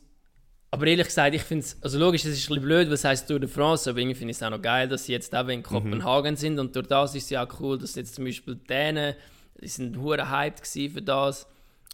Und das eigentlich easy auch... viele Leute an der Strecke gewesen heute. Also, Ja. also wirklich bumm- Stimmt, eben, der Oski ist ja äh, fast. Wie lange hast du in Kopenhagen gewohnt? Auch ein halbes Jahr. Ein halbes Jahr. Und du hast gerade vorher erzählt, dass du die Straße, wo du jeden Tag eigentlich an die Uni geradelt bist, äh, ist Teil von der Strecke. ist Teil ja. von der Strecke gewesen und du hast es wieder erkannt. Ja, Und nur schon das, ich meine eben, wenn du jetzt irgendwo in Paris, äh, in Paris, in Frankreich auf einer Wiese durchfahren, bist du so, ja. Ja, das Ding ist halt, Aber das hat einen Wiedererkennungswert, oder? Mega, mega. Und das Ding ist halt, äh, Dänemark ist vielleicht die Radsportnation. Also vielleicht nicht Radsport, oder, aber die Velonation, wenn du so willst. Also fahr- so, ja, ja, ja, das wie ist die krass. Ja, ich bin mir nicht sicher. Dänen haben, haben also es Ja, sind einfach sicher wie, on ja, also, ja, ja. ja. Also die sind, die sind da oben dabei. Und die fahren ja alle Velo. Also Das ist wirklich krass. Jeder fährt Ich war Velo. auch in Kopenhagen gewesen, letztes Jahr und wir sind dort auch mit dem Velo in der Stadt unterwegs gewesen. und eben die, die Zeichen, die die wirklich geben und Ja, ja. also weißt mit Blinker, äh, mit Achtung und es sind, das ist als Schweizer kannst du dir das gar nicht vorstellen. Das ist wie eine Autobahn. Ja, das Velo, ist Velos? ja, das Velo ist institutionalisiert. Also, ähm, die haben das ja auch wirklich bewusst vor über 100 Jahren so gebaut. Die haben wirklich Velo-Autobahnen durchs ganze Land. Die Städte, also gerade Kopenhagen ist eine riesige Stadt von der Fläche. Hat ja Mhm. 600'000 Einwohner. Und du kommst wirklich von einem Ende von Kopenhagen zum anderen. Das sind etwa 12 Kilometer in einer halben Stunde. Mit dem Velo. Mit dem Velo. ja, ist Du krass. bist, du bist mit dem Velo um einiges schneller als mit dem Metro und dem Bus. Und es ist wirklich eigentlich äh, der ganze Verkehr darauf ausgelegt, dass du mit dem Velo rumkommst. Und ich muss jetzt da noch schnell zu den Dänen auf dem Velo etwas sagen. Es sind wirklich, die Dänen sind wirklich sehr, sehr liebe Menschen. Das sind ähnlich wie, du, gut, gut Matt, du bist auch in Schweden im Austausch gewesen, sind sehr ähnlich wie die Schweden, wirklich so ein bisschen zurückhaltend, so ein bisschen lieb, weißt du, für, für, für Konflikt schon. Hören, hören, hören. Ja, Konflikt schon. Aber da sehe ich am Morgen um 7 Uhr auf dem Velo. Mein Gott. Das ist, das ist das schlimmste Volk, das du dir kannst vorstellen ja. Ey, und also ich habe wirklich Geschichten, wo Leute, also Kollegen von mir, vor meinen Augen vom Velo gegingt worden sind. Was? Weil sie zu zweit in einer Spur gefahren sind und so. Und alles Mögliche. Okay, okay. Also wirklich abgespacete Leute. Auf jeden Fall Kopenhagen krasse Velostadt, aber Mhm. es ist ja nicht nur in Kopenhagen selber, sondern die ersten drei Etappen sind in Dänemark, ist das richtig? Die ersten drei, okay. Ich habe gemeint nur zwei, aber in dem Fall sind es drei. Also gut, wenn, jetzt. wenn das heute als Etappe mitzählst, dann sind es drei, ja. Mhm, ja, nein, mal, das ist ein. Es gibt irgendwie so eine gewisse Anzahl an Kilometern, ist es ein Prolog oder eine Etappe, aber äh, es ist eine Etappe gewesen. Mhm.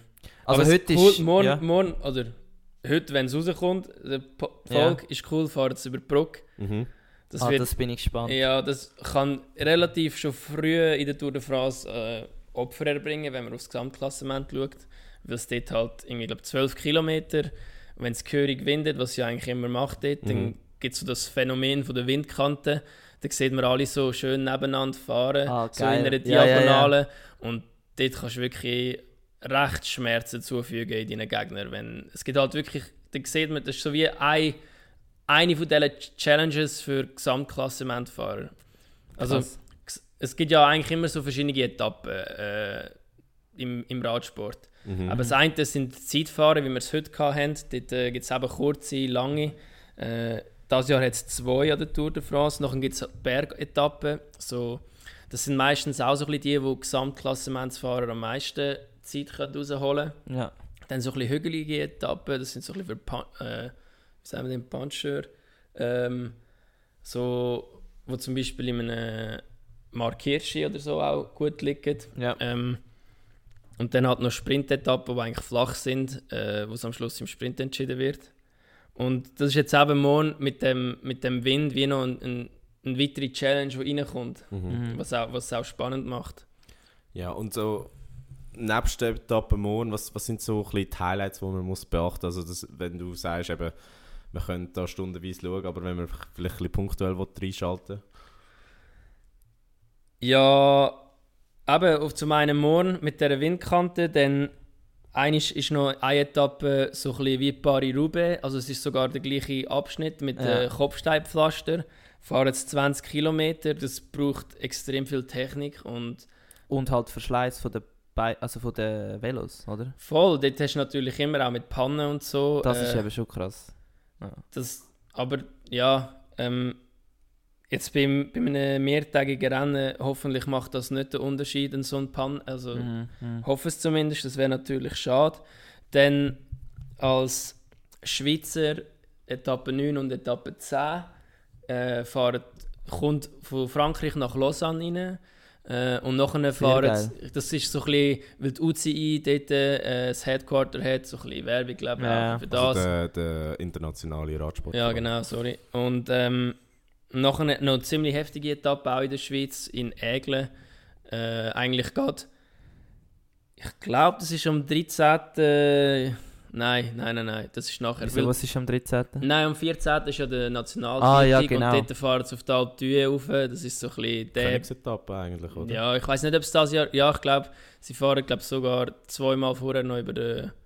Ich weiß nicht mal, wie er heißt. Aber so einfach Mans? der höchste... Der, nein, der höchste Berg von der diesjährigen Tour. Okay. Und Fahren jetzt eigentlich über den Mont Ventoux wieder, oder nicht? Weißt du das gerade? Weil letztes Jahr war ja das eine brutal geile Etappe, gewesen, wo es zweimal um den legendären Berg, also auf, auf den legendären Berg hat müssen fahren. ja, vor allem mit äh, Wout van Aert gewonnen gehabt, Ja, genau. was es auch heftig gemacht hat.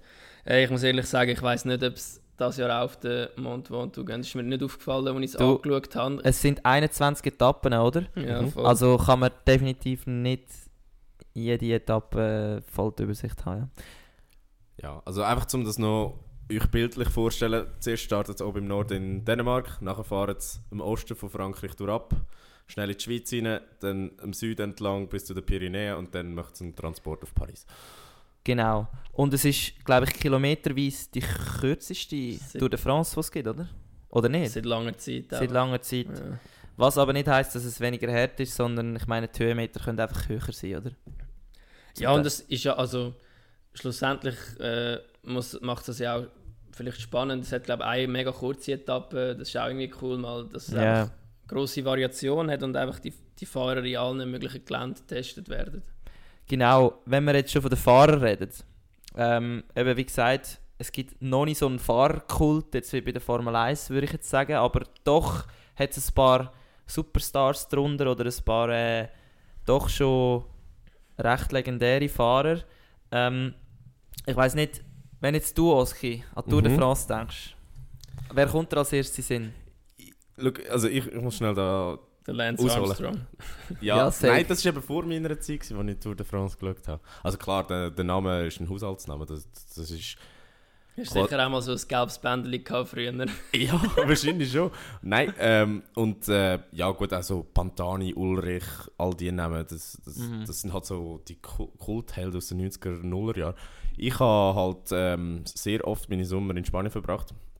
Und äh, wenn es halt so sau heiß ist am Nachmittag und du nichts besser so hast, dann schaltest du einfach den Fernseher ein, bist auf dem Sofa, trinkst einen Eistee und schaust Tour de France. Also, und das war ähm, Ende Nullerjahr, gewesen, Anfangs 10er Jahr. Das heisst, äh, wir kommen die Schleckbrüder, Contador, Cancellara, all die, die Leute in den. Mhm. Okay. Aber ja, ich, seitdem habe ich es aber auch nicht mehr Aber du bist nie irgendwie der Radsport-Fan Nein, das also. hat mich nie gereizt. Also ich Okay. schaue es, aber... Ja, ja, nicht du, so- eben, der Oski schaut einfach alles, aber mit einem objektiven Auge. Wieso, was, was sind denn so für euch äh, die Favoriten jetzt? Me- Also nicht Favorit. Oder, oder nicht- was kommt euch in den Sinn? Genau, das ja, ist- Also, sorry, ich ich nehme es dir vorweg. Ja, für mich, halt, ich bin recht im aktuellen Radsport so ein bisschen gefangen und wenn man jetzt zurückschaut auf die letzten Jahre, ist halt äh, Vorjahressieger Tadej Pogacar, der äh, jetzt zweimal nacheinander gewonnen hat letztes Jahr. Also das erste Mal im, am letzten Tag, der, alle, alle haben gedacht, der Primoz Roglic gewinnt sowieso und er rechnet dann einfach krass ab im letzten Bergzeitfahren. Und dann letztes Jahr, was er abgezogen hat, das war eine One-Man-Show, gewesen, äh, abartig. Hm. Und darum ist auch so ein bisschen jetzt die Erwartung, eigentlich, dass er wieder gewinnt. Ähm, ist ja ein Teamkollege von Mark Hirschi, der, einer von der Schweizer, der dort am Start ist. Und er wird ihn dort sicher unterstützen. Und ich bin gespannt. Ich habe das Gefühl, wenn ihm, also logisch, wenn alles reibungslos verläuft, für ihn äh, wird es sehr schwierig, ihn zu schlagen. Aber das ist jetzt mit Corona und so. Ja. Aber ja, deine Frage, an wer ich denke, ja, ich denke halt so ein bisschen an verschiedene Namen. Ich kann jetzt Okay. nicht. Easy. Ja. Gut. Ähm, ja, eben, wenn wir jetzt nicht von den Gesichtern der Tour de France reden sondern von den Stars, du hast es jetzt schon angetönt, oder von denen, die wirklich äh, ähm, so ein bisschen könnten vorne reinfahren Jetzt hast du sicher als gut vorbereiteter Experte eine Prognose aufgestellt äh, bezüglich, sagen wir mal, Gesamtklassement, Sprintklassement, Bergklassement. Boah.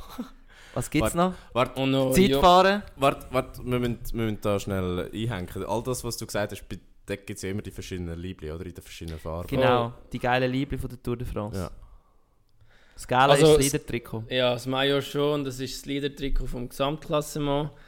Dort äh, gewinnt eigentlich der, der am wenigsten Zeit braucht für alle Rennen. Ja. Ähm, einfach immer der, der eigentlich gerade im Moment der Erste ist, hat dann das gelbe Liebli an.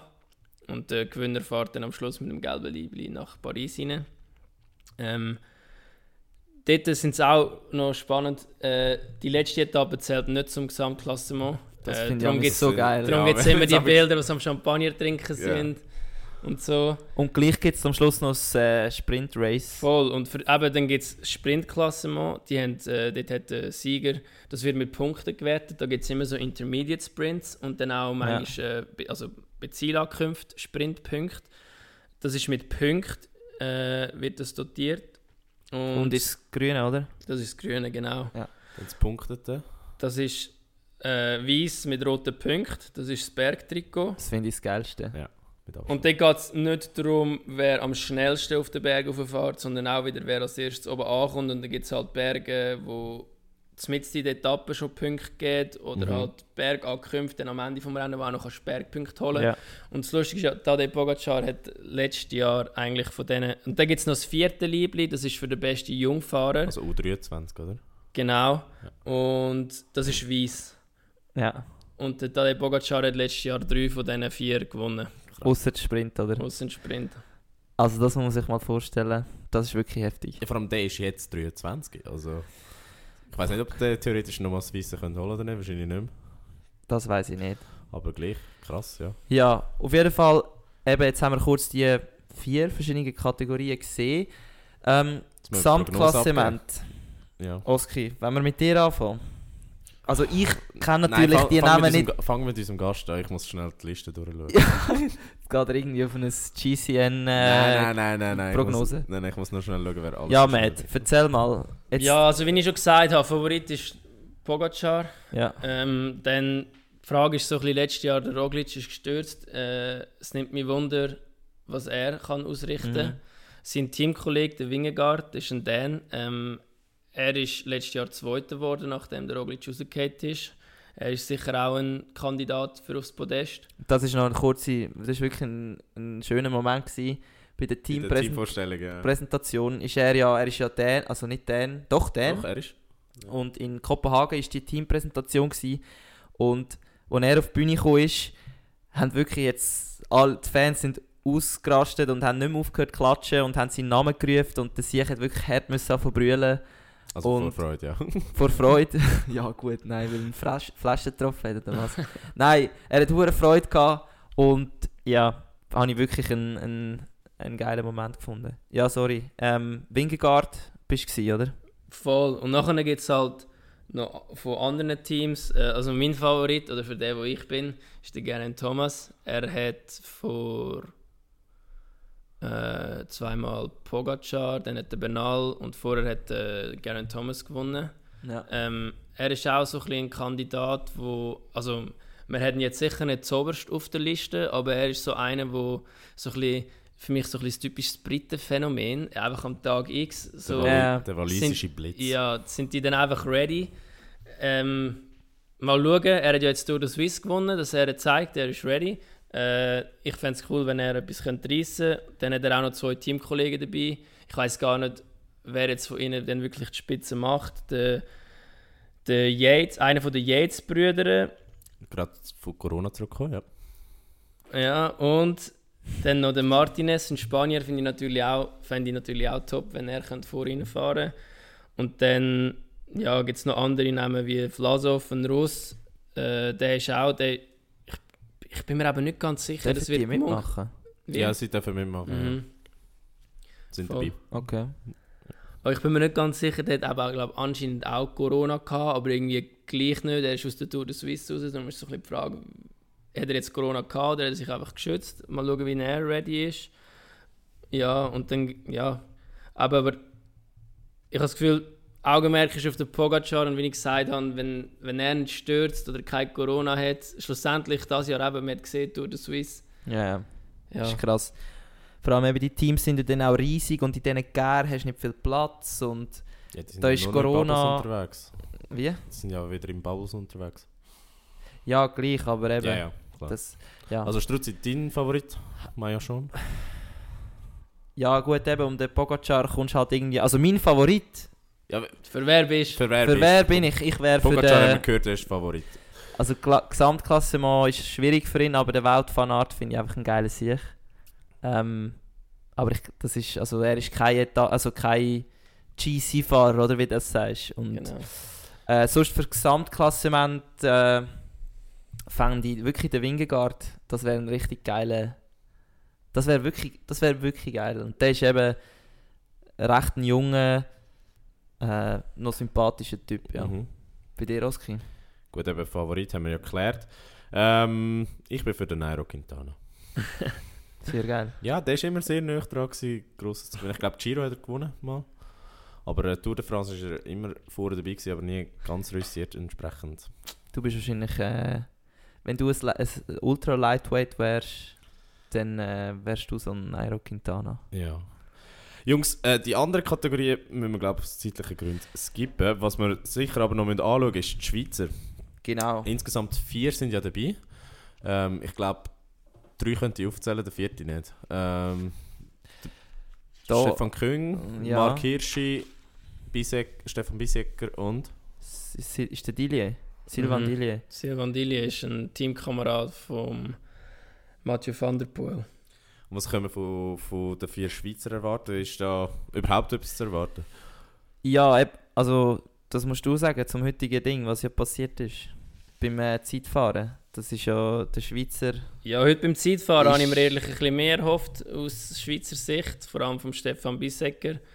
Aber leider hat es nicht gelangt für aufs Podest Also ihn hat es ja zweimal umgehauen. umgehauen. Man muss dazu sagen, es ist wirklich. Es hat geschifft. Es hat Mhm. wirklich viel Wasser auf der Straße gehabt. Und es ist ein Stück krass, wenn du siehst, wie die voll am Gas gehen sind und wie langsam sie dann um die Kurve fahren.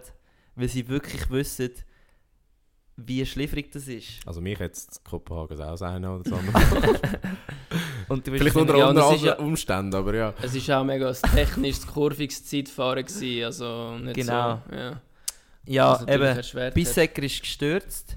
Der Küng anscheinend erzählt, habe ich gerade vorher gesehen, äh, dass er nicht so im Fokus war. Also er hat erzählt, äh, er ist ja Vater geworden letzte Woche von seinem Mhm. Sohn Noe, heißt er, ja. Auf jeden Fall ist er mit den Gedanken plötzlich dann so gewesen, so hey, was soll ich für ein Risiko eingehen? So wirklich, er war mega ehrlich, gewesen, noch krass, Mhm. weißt du, so, normalerweise erzählst du es ja nicht, sagst du so, ja, heute ist wirklich nicht so gut gewesen. Aber er ist immer so äh, eigentlich mega cooler Interviewpartner, ja. der mega viel Preis gibt und auch erzählt. Auf jeden Fall ist er nicht ready im Kopf. Ähm, zu den anderen, was ist mit dem Silvan Dillier und ähm, Mark Hirschi. Mark Hirschi? Das sind keine Zeitfahrer, oder? oder Nein, ich weiß auch gar nicht, was sie heute gemacht haben. Oder das ist ihnen wahrscheinlich auch egal gewesen. Ihnen ist einfach wichtig gewesen, durchzukommen, äh, im Zeitlimit ihnen zu bleiben, Energie sparen, damit sie jetzt ready sind. Ich nehme an, der Silvan Dillier wird vor allem jetzt am Anfang, also ich nehme nicht an, es ist ja so, er wird jetzt am Anfang gebraucht, um eigentlich das Ziel ist, dass der Mathieu van der Poel wieder ins gelbe Trikot reinfahren kann Ja. und gelb kann tragen und er muss dort unterstützen und der Mark Hirschi ist der Teamkamerad von Pogacar, also er ist da auch ich bin gespannt, ob er, ob er irgendwann an der Tour, er ist ja eigentlich nachnominiert worden, ja, genau. ähm, mal schauen, was er für, ob er irgendwann mal Freiheiten bekommt, wo er auch ein bisschen wieder kann zeigen kann, äh, was er kann. Genau, noch kurz zurück, ob der Pogacar noch beim Best Youngster ist. Mhm. Ja, ist er. Ah, krass. Und er führt im Moment das Klassement dort an. Gut. Ja, sehr spannend. Machen wir sonst noch irgendwelche Prognosen?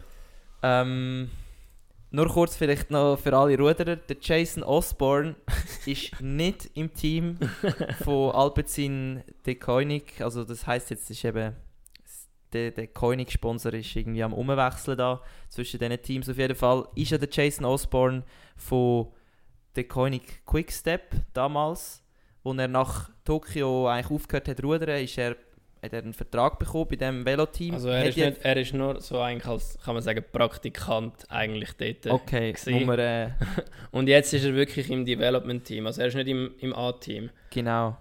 Hm. Ja. er Also er ist da aufgelistet auf der Internetseite unter etwa ja, 15, 20 Fahrer im Development-Team von Alpecin. Ist also nicht an der Tour de France dabei, für alle, die sich das gefragt haben. Ähm, ja, Nein, wir machen jetzt trotzdem noch Prognosen. Das fände ich jetzt noch spannend. also Ja, also zuerst mal nicht mein Wunder. Aber man darf nicht Pogacar sagen. Nein, nein, nein, nein, ich meine, Ah. ich meine, wir- wir- wir so andere Sachen. Ähm, was für eine Rolle wird Corona spielen? Wie viele Leute werden ausfallen? Wird es sein wie an der Tour de Suisse, wo es plötzlich mal das halbe Klassement putzt? Was ist so da so ein Mhm. Bauchgefühl? Wird das wie an der French Open scheinbar unter dem Deckel gehabt? Ähm, ja, was, was ist so eure Meinung da? du. Oder wie entscheidend wird Matt? Corona sein? Ich hoffe, es wird nicht entscheidend, aber es wird sicher der eine oder der andere nehmen. Und äh, also willst du eine Zahl hören, wie viele Fahrer es rausgehen? Oh, das ist schwierig zu schätzen. Aber ja, ich darf mir gerne eine Zahl geben. Ja, sagen wir mal so 10%. Also ich sage, 17 Fahrer. nach 10 Etappen wird die Tour abgebrochen. Gerade so. also ich, ich glaube, Franzosen möchten das wie an der Tour. Äh, an Roland Garros und die sagen einfach gar nicht. Die behalten das einfach unter dem Deckel. Gut, plötzlich ist dann die Hälfte auf dem Feld weg und alle fragen sich wieso. jetzt Aber ja, das ist, wahrscheinlich, das ist, das ist wahrscheinlich die wahrscheinlichste. Ja. Ja, dann die nächste Prognose. Was hast du Ähm, für die Ideen? Überraschung von, von der Tour? Oder der Überraschungsfahrer? Zum Beispiel gerade heute, äh, der Yves Lampert hat ja das Zeitfahren gewonnen, was niemand erwartet hätte. Also er ist schon ein guter Zeitfahrer, aber äh, also das klingt jetzt so, als hätte ich Ahnung, aber ich habe vorher das Zeitfahren geschaut und wiederhole einfach die Kommentare der Kommentatoren. ähm, genau, er hat äh, das Zeitfahren gewonnen und ist jetzt natürlich äh, im Mai ja schon. Und ich weiß nicht, das gibt natürlich jedem Fahrer ein, äh, ein, äh, einen Schub und ja, mal schauen, was das, was das so gibt. Ja.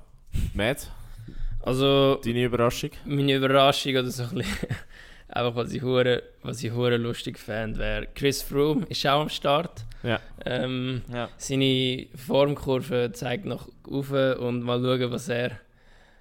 Es wäre easy nice, wenn er irgendwie für eine Überraschung würde sorgen und einfach allen würde zeigen, dass er gleich noch da ist. Das fände ich einfach witzig, wenn das so wäre.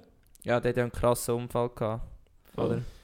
Genau. Äh, beim heutigen Zeitfahren ist er 112. geworden und hat schon 1 Minute und 16 Sekunden Rückstand auf den Führenden.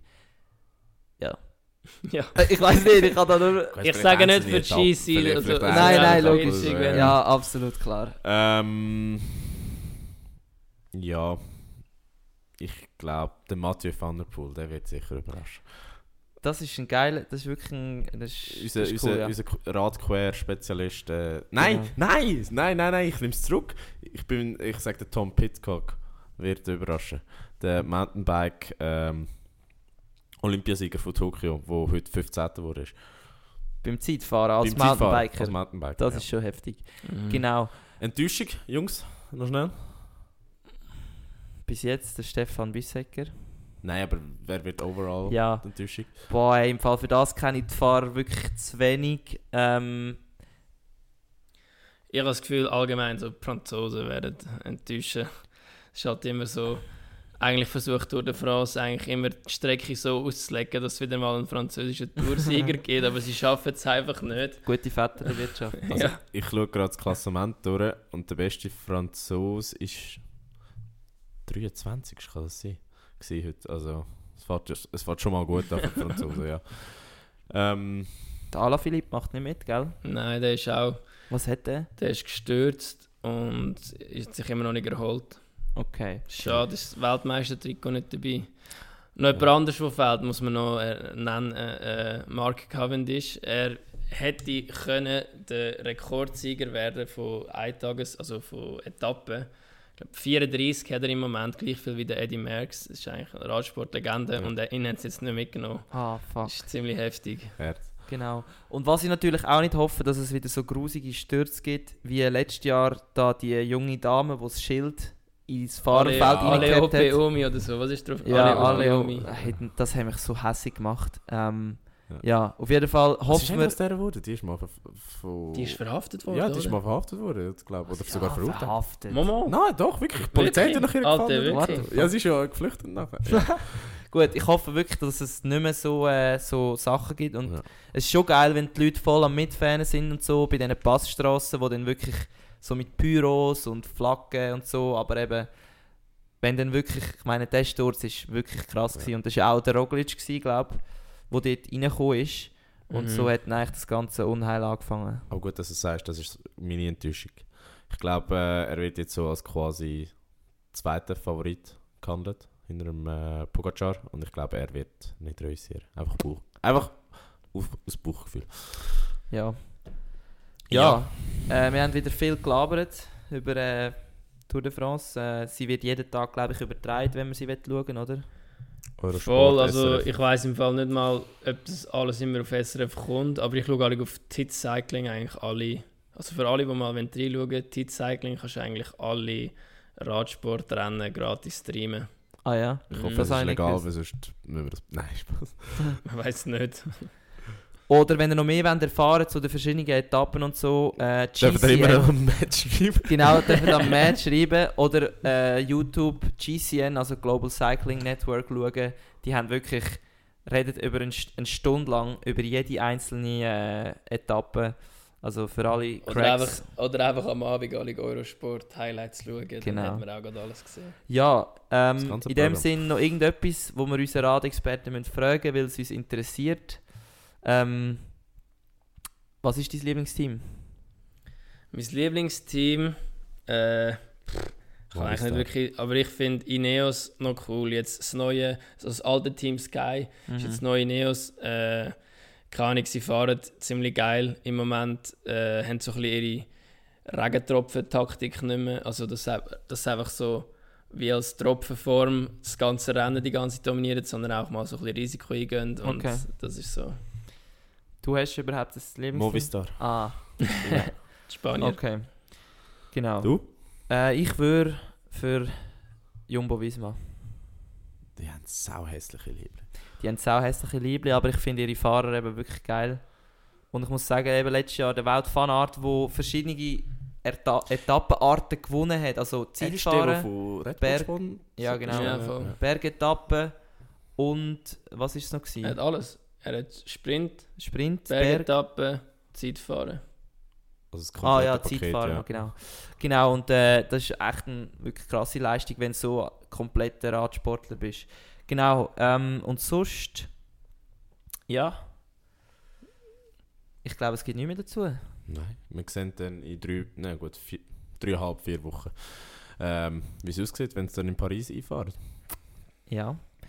In dem Sinn würden wir das Thema hinter uns lassen und äh, noch schnell zum letzten gehen, was ich immer noch als kritisches Thema angesehen, weil ich jetzt gar wieder muss schauen, was ich da ausgewählt habe. Ah gut, gehen wir rüber. Hey Bro, la Vici ab. Ja, Songs von der Woche. Matt, du kennst die Rubrik, hoffentlich. ich Ja, weiß gar kann nicht, ob du amigs so weit los ist, wenn der Podcast los ich. ist. Nein, nein, das habe ich mitbekommen. Hast du einen schönen Song für uns? Jetzt holt er mich da. Warte schnell, ich habe Gut. einen. Dann tut der Matt suchen in dieser Zeit. dann sage ich sonst meine, weil der André ist auch noch am Suchen. Ähm, oh mein Gott, Bro. Wunderbare Bilder, die sich gerade vor mir abspielen. äh, ich sage äh, das Lied an Us, Us Against the World von Darren Styles. Äh, kommt in die elektronische Playlist. Wieder mal ein bisschen Hardstyle. Weil, Wieder mal. Weil es muss ein bisschen Wir müssen langsam, wir müssen langsam äh, die Playlist aufräumen. die Playlist aufräumen, weil äh, genau, und äh, von mir gibt es das mal, Was lachst du jetzt so?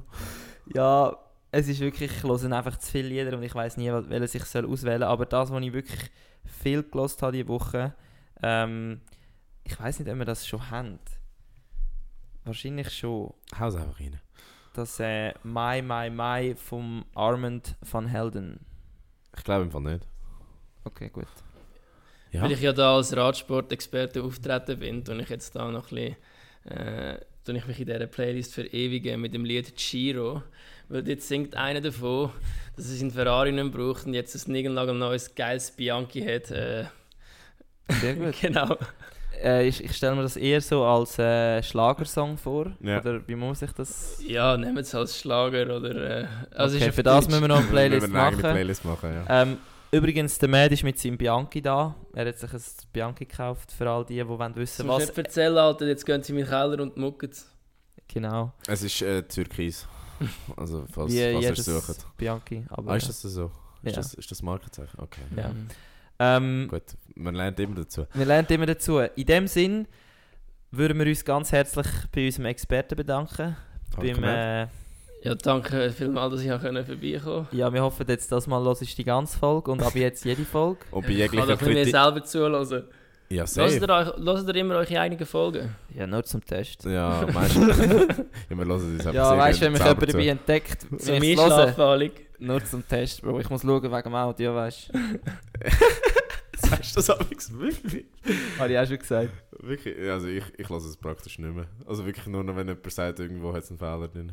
Schiss mir Also die an. letzte habe ich auch nicht gelost, aber Also ich, ja, ich weiß nicht, wie es dir geht, aber ich höre einfach meine eigene das ist Stimme. einfach zu langweilig, Alter. Nein, Spaß. es war ein Witz. Gewesen. Also, in dem Ja, Sinn, jegliche Kritik direkt an Matt, Ja, Ähm. dürfen wir auseinandernehmen. Ich als Anfänger.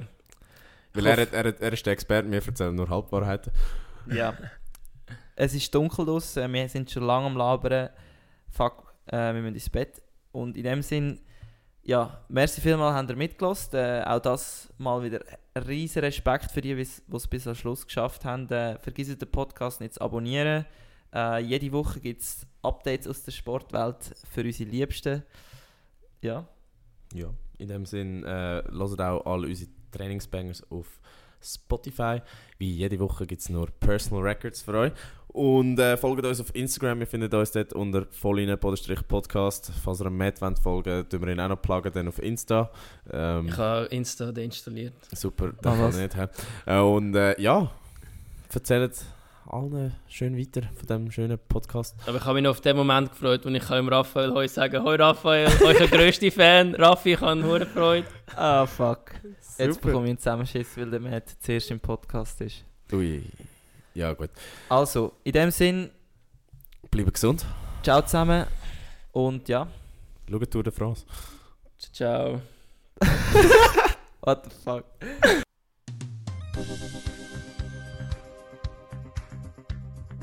Voll inne, der Sportpodcast mit mir, André. Und mit mir, dem Oskar. Zwei Typen mit Gesichtern fürs Radio.